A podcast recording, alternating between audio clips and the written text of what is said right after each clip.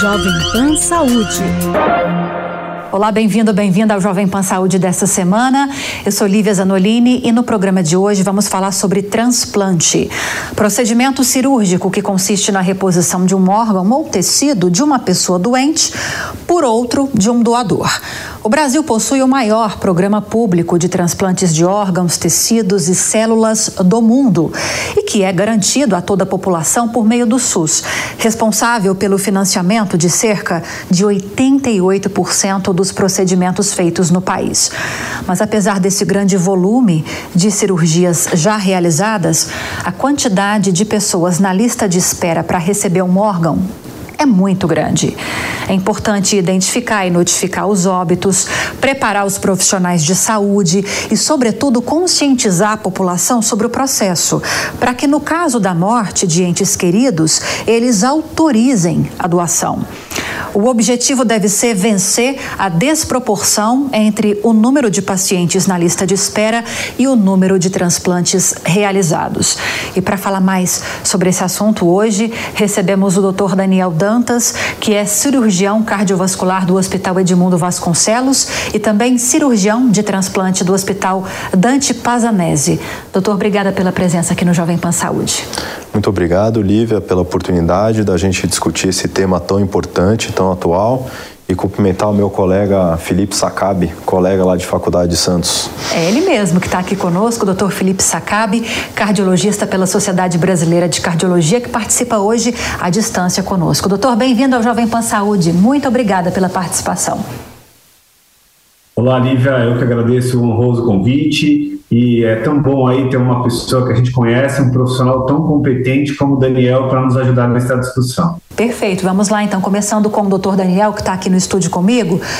Doutor Daniel, esse tema agora ganhou muita repercussão aqui no Brasil e chama a atenção principalmente nessa onda de, de, de, informações relacionadas aos transplantes de órgãos no Brasil, chama a atenção o quanto ainda existe uma disparidade muito grande, apesar da conscientização que se faz, que se tenta fazer, pelo menos no país, entre o número de pessoas que precisam de, de, um órgão e o número efetivamente de transplantes que, que, que, que, são realizados, o número de transplantes que é realizado. Como é que está essa conta hoje no Brasil? Ainda estamos longe de conseguir zerar uma fila do SUS? É, essa fila acho que nunca vai ser zerada, né? Então, partindo exatamente para a parte do coração, né?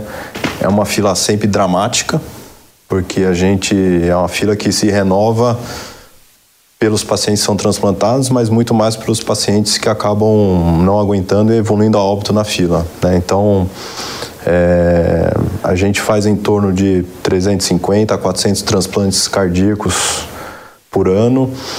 O ideal seria fazer entre pelo menos 1.000 a 1.500 para a gente conseguir abranger todos os pacientes que precisam. Ainda falta muita conscientização? Falta bastante conscientização. É um momento muito delicado né, na vida da, da, das famílias. Perder um ente querido, muitos pacientes são, muitos doadores, né, são potenciais doadores, são jovens. É, e é um ato de amor enorme, né, que pode salvar muitas pessoas, né. Então, seis, sete pessoas podem ser beneficiadas de, de cada doador.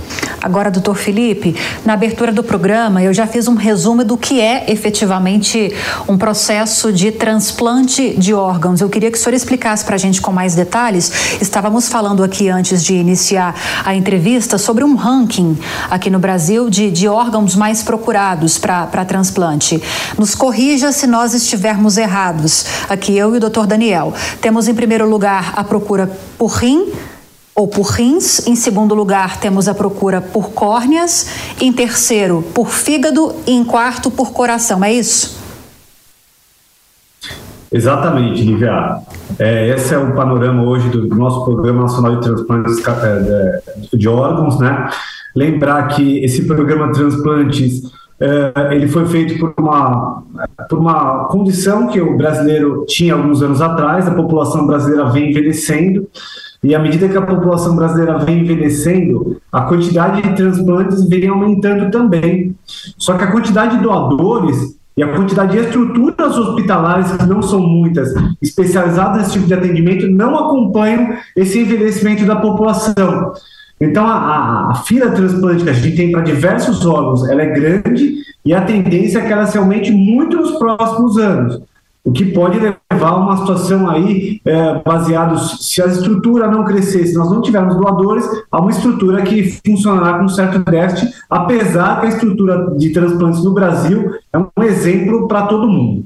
O problema hoje, é, é, é para resolver essa questão, é, essa desproporção, digamos assim, doutor, está mais ligada, ou esse problema está mais ligado ao fato de não termos muito doadores do que uma deficiência do próprio sistema, então? Seria mais ou menos isso.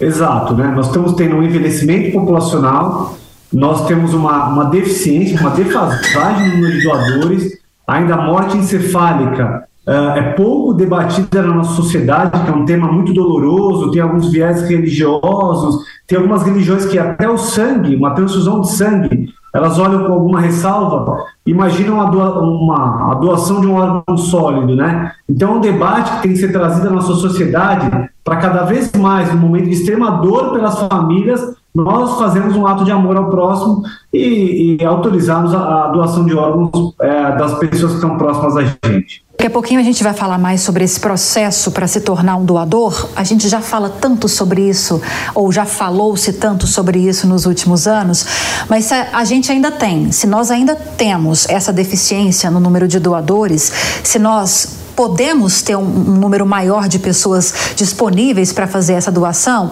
é porque a campanha pode ser reforçada em algum sentido. Mas antes de avançarmos para isso, doutor Daniel, queria que o senhor explicasse para a gente sobre como funciona o Sistema Nacional de Transplantes, que é o sistema que reúne todas as informações de doadores e de pessoas que precisam de receptores para acelerar esse processo de cirurgias a serem realizadas. Como isso funciona hoje? Então, indo para a parte do coração específica, né? Então, depois que é, esse paciente foi avaliado pela parte clínica, né, é, ele tem uma insuficiência cardíaca avançada, que a gente não tem mais nenhum tratamento proposto para ele, seja cirúrgico ou outra intervenção, ou ele já esgotou as medicações, e aí é feita uma avaliação é, geral e também psicológica desses pacientes e aí é aprovado para ser é, colocado em fila de transplantes. Então a equipe responsável inscreve esse paciente na, na, na fila de transplantes no Sistema Nacional de Transplantes. É, e ali esse paciente é, uma, é, um, é um processo muito transparente é, auditado pelas equipes, existe câmara técnica é, com reuniões periódicas para que esse processo seja o mais transparente possível. Né? O paciente ele recebe um número nesse momento, chama RGCT, e ele tem acesso o tempo todo é, para saber a posição que ele está na fila, se já foi ofertado algum órgão para ele, o motivo que eventualmente teve algum descarte e a pessoa que foi, inclusive, responsável pelo descarte. O paciente tem acesso a tudo isso. Né?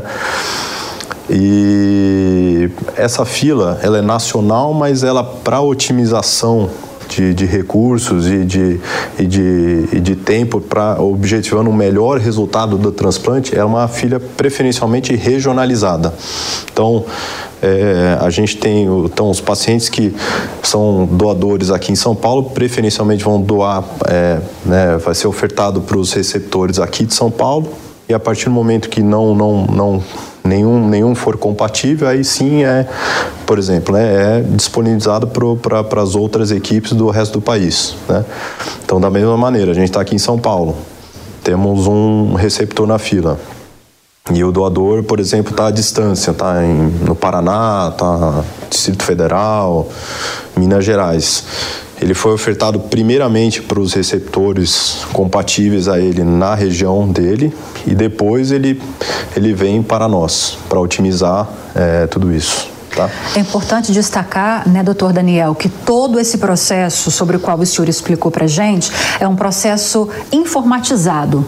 Não passa pela análise humana de um profissional. É o próprio sistema que vai fazer, é, é, tentar cruzar essas informações para encontrar quem pode receber aquele órgão que está à disposição. É isso. Exatamente. A gente, quando, quando faz a inscrição do paciente, a gente coloca todos os dados, é um, um questionário bem longo coloco todos os dados para que seja o, o, o, compatível com o que a gente com o que a gente espera de para aquele paciente. Perfeito. Para aquele paciente. Perfeito. Doutor Felipe, queria que o senhor explicasse um pouquinho mais para a gente, até para complementar a explicação do doutor Daniel a respeito desses critérios, né, para a decisão de quem vai realmente receber aquele órgão. Quais são os critérios em, em, em ordem que esse sistema utiliza para escolher quem vai ser o receptor daquele órgão, daquele doador. Dá para o senhor explicar um pouco mais para a gente sobre isso? Diferente de alguns órgãos, como a hemodiálise, que você tem algumas condições estáveis, o coração, essa gravidade é dinâmica. Uma pessoa que está bem hoje, ela pode não estar tá bem amanhã, semana que vem, o mês que vem, o ano que vem. Então a gente usa dados claros, como o Daniel citou muito bem. A gente usa uh, para alguns pacientes que estão em ambiente de terapia intensiva e precisam de remédios para o coração bater de uma forma mais forte, a gente usa a dose desses remédios para quantificar o quão grave uh, é esse caso e se ele, por essa condição, ele deve ser priorizado na fila de transplante. Um outro fato que a gente usa, uma outra o advento que a gente usa, são dispositivos de assistência ventricular, ou seja, são estruturas que a gente usa para o coração bater mais forte, como balão intraórtico e ECMO. Então, pacientes que estão aguardando uh, na fila transplante e tem remédios, principalmente o remédio chamado dobutamina, em doses elevadas, eles acabam sendo priorizados por serem mais graves. E pacientes que têm praticamente a dobutamina e o balão intraórtico, que é a principal estrutura uh, que a gente usa eh, para assistência desse paciente numa condição extrema, são pacientes de extrema gravidade.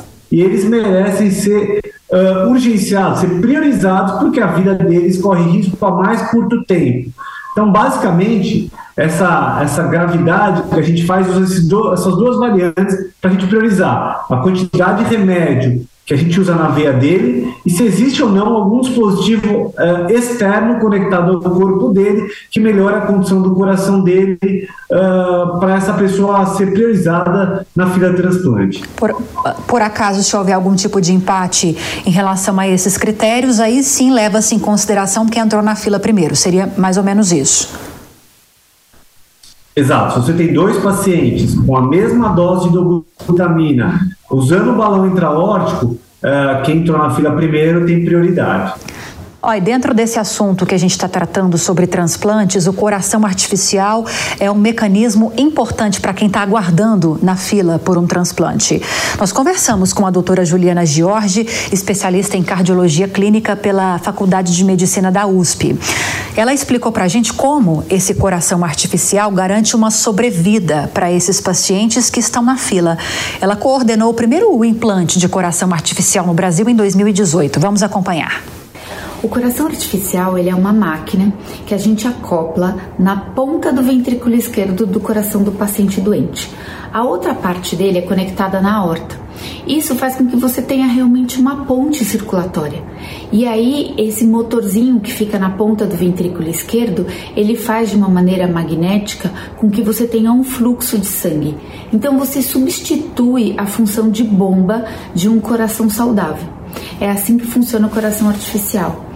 Esse é um dispositivo que a gente é, acopla e que ele não precisa de fila de transplante, né? Então a gente tem essa facilidade do paciente ser implantado muitas vezes para guardar um coração aparecer enquanto ele estiver na fila de transplante. Outro ponto muito interessante é que quando o paciente tem esse dispositivo, ele não sai da fila de prioridade, pelo contrário. Não é todo paciente que se vai se beneficiar de um coração artificial. Eu sempre falo, a gente não pode deixar com que esse paciente fique muito doente. Então as pessoas falam, mas como assim, né? Insuficiência cardíaca avançada já é um paciente grave. Sim, mas o insucesso do implante do dispositivo, né, do coração artificial, ele acontece quando a gente espera muito para realizar a indicação e o implante. Por quê? Porque todos os outros órgãos já estão muito doentes quando você deixa um coração muito doente. Ele é o centro de tudo, né? É ele que vai bombear um sangue saudável, cheio de oxigênio e nutrientes para todos os órgãos. Se ele está doente já há um tempão e você espera muito para colocar essa máquina, tudo já fica muito doente e aí realmente o paciente pode não vir a sobreviver. Então a indicação ela tem que acontecer nos pacientes onde você tem uma função ventricular já muito debilitada. Então a gente costuma fazer em cerca de 25%, lembrando que a fração de ejeção ela não é totalitária em 100%. Então, por exemplo, o indivíduo normal, saudável, ele tem uma fração de ejeção de 55 a 60, 65%. Os pacientes que estão muito doentes, que a gente fala que, que é a população da insuficiência cardíaca avançada, eles têm essa fração de ejeção em torno de 13, 18, 20%. Esses pacientes sim são muito beneficiados ou do transplante de coração ou do dispositivo. O SUS tem um programa, né, que é o PROAD SUS, então já tem vários casos no Brasil que pacientes do SUS se beneficiaram dessa tecnologia. E também pacientes que são é, conveniados, né, que são que possuem operadoras de saúde. Então eles também podem receber esse dispositivo é sim um dispositivo caro, né? não é um dispositivo barato, ele envolve muita tecnologia, ele envolve importação, né? então assim, não é um dispositivo uh, simples e barato, mas é um dispositivo que traz realmente uma qualidade de vida muito importante para esses pacientes. O coração artificial é, não é algo que substitui o transplante, essa luta é nossa, essa luta ela tem que ter as duas frentes. Então nós temos sim que incentivar a doação de órgãos para que cada vez mais pessoas doentes possam se beneficiar e a gente também tem sim que incrementar todos os programas né, que a gente possui hoje para que o coração artificial seja acessível a um maior número de pessoas. É inadmissível um paciente morrer por insuficiência cardíaca. Nós temos alternativas e é assim para nós é muito frustrante quando a gente perde um paciente na fila. Então a gente sim precisa incrementar os dois lados nessa luta contra a insuficiência cardíaca. Pois bem, deixa só eu dar as boas-vindas mais uma vez a quem está aqui acompanhando o Jovem Pan Saúde e a quem está chegando agora aqui para acompanhar o programa também. Estamos falando hoje sobre transplante de órgãos no Brasil e para explicar sobre esses procedimentos, recebemos aqui hoje no programa Daniel Dantas, cirurgião cardiovascular do Hospital Edmundo Vasconcelos e cirurgião de transplante do Hospital Dante Pazanese e também Felipe Sacabe, cardiologista pela Sociedade Brasileira Brasileira de Cardiologia. Pois bem, vamos continuar então aqui com o doutor Daniel. A gente estava falando, né, doutor Daniel, sobre a importância de se reforçar. Eu acho que a palavra é essa: reforçar essas campanhas de conscientização para que tenhamos cada vez mais doadores aqui no Brasil. Como é hoje o processo para se tornar um doador de órgãos? Para reforçar a informação, por favor. É, hoje a gente consegue deixar, né, é, a vontade de ser doador, né, no documento, mas a legislação exige que, mesmo com essa vontade, é, cabe à família depois essa decisão. Então, é, então acho que a gente em casa, né, Acho que é um assunto que a gente deveria abordar né, abertamente, né? E da nossa, da nossa intenção, caso né, aconteça alguma coisa, da gente se tornar doador. Porque é tão importante doadores, né? Que além, além procuração, a gente tem uma, uma, uma, uma janela estreita que esse doador ele tem que estar numa condição boa, ideal, para o sucesso do transplante ser efetivo. Então, só para a gente citar números aqui de São Paulo, na nossa região. É, o nosso aproveitamento de doadores para coração na cidade de São Paulo está em torno de 6% de todos os, os doadores são alocados. E se a gente parte para o estado de São Paulo, que a gente vai abranger o interior de São Paulo, em torno de 12%. E essa, e essa porcentagem também se extrapola para os estados aqui ao redor, aqui que a gente acaba é, também sendo acessíveis a gente com captações à distância. Então, Santa Catarina, Paraná, que tem programas muito efetivos de, de, de, de doação de órgãos e, e, aproveitamento de doadores. Então, só para a gente ver a, a escassez, né?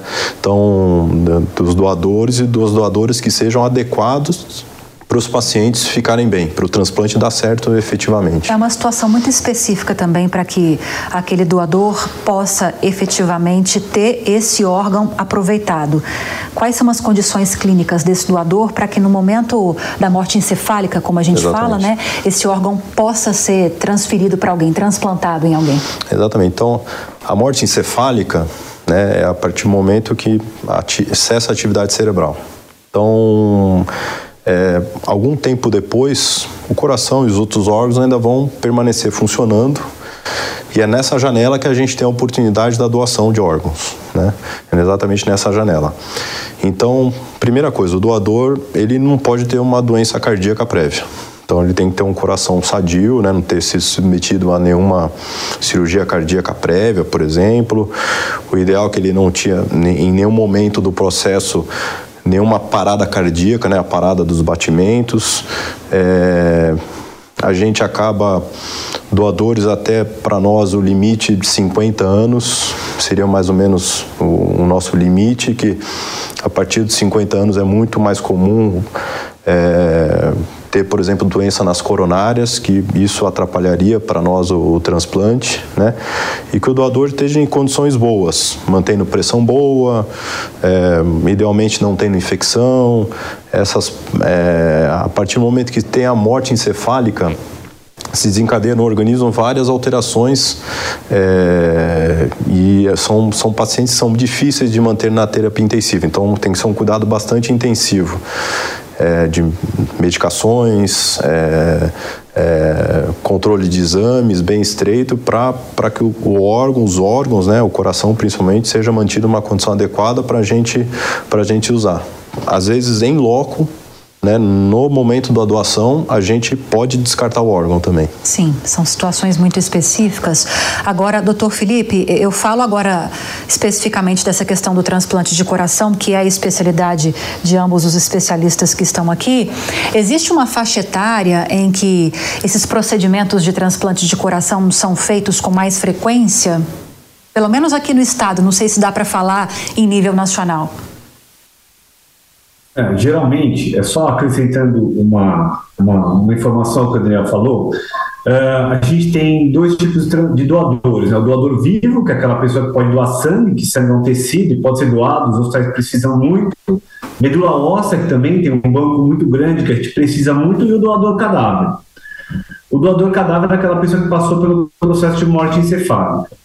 E é o que ele colocou muito bem, a gente procura doadores para coração especificamente, para outros órgãos a gente não é tão rígido, até 50 anos.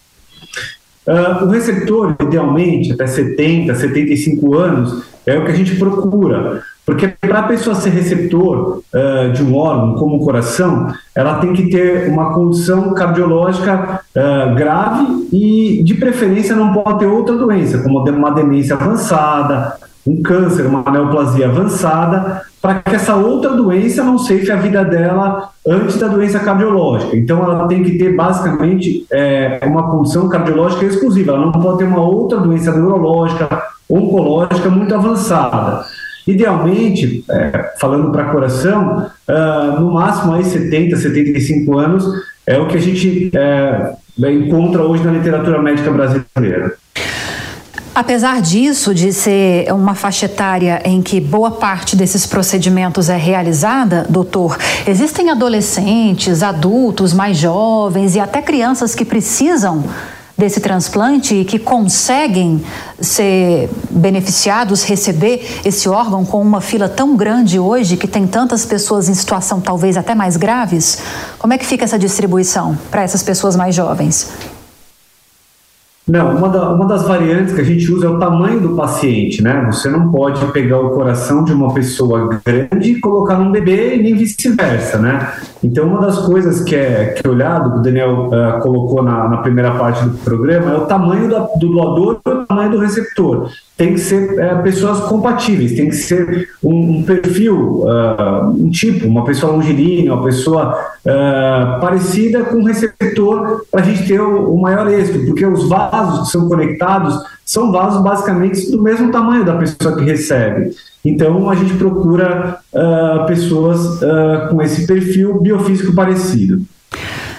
Me parece algo simples de entender, mas deve ser muito difícil, né, doutor Daniel, de fazer. Pelo que eu entendi o que o doutor Felipe estava explicando, o transplante é você desconecta os vasos do coração doente e reconecta esses mesmos vasos num coração novo que está chegando. É um procedimento muito demorado e, e imagino que exija uma maestria muito grande dos profissionais, né?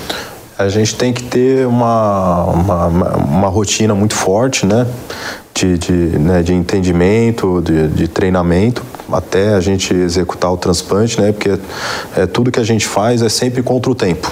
Né? Então, do momento. E a gente sempre sincroniza isso.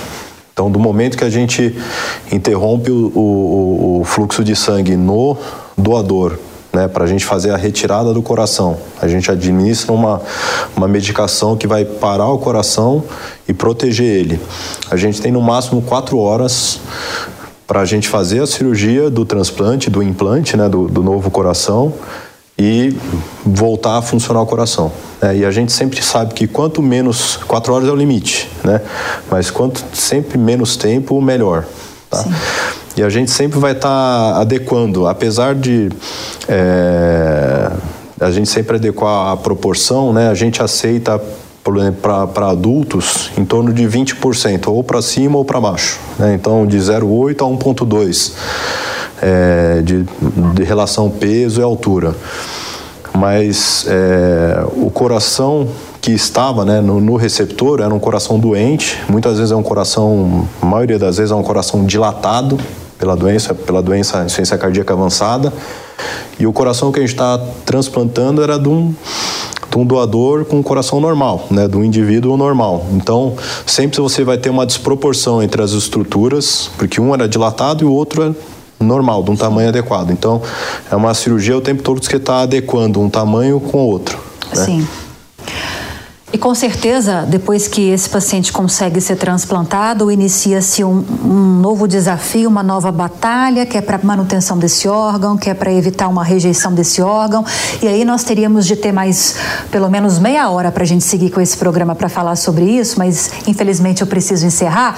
E eu quero utilizar esses minutos finais para a gente reforçar essa importância de ser um doador, reforçar essa conscientização sobre a necessidade e a facilidade facilidade de se tornar um doador? Começando com o senhor, doutor Felipe.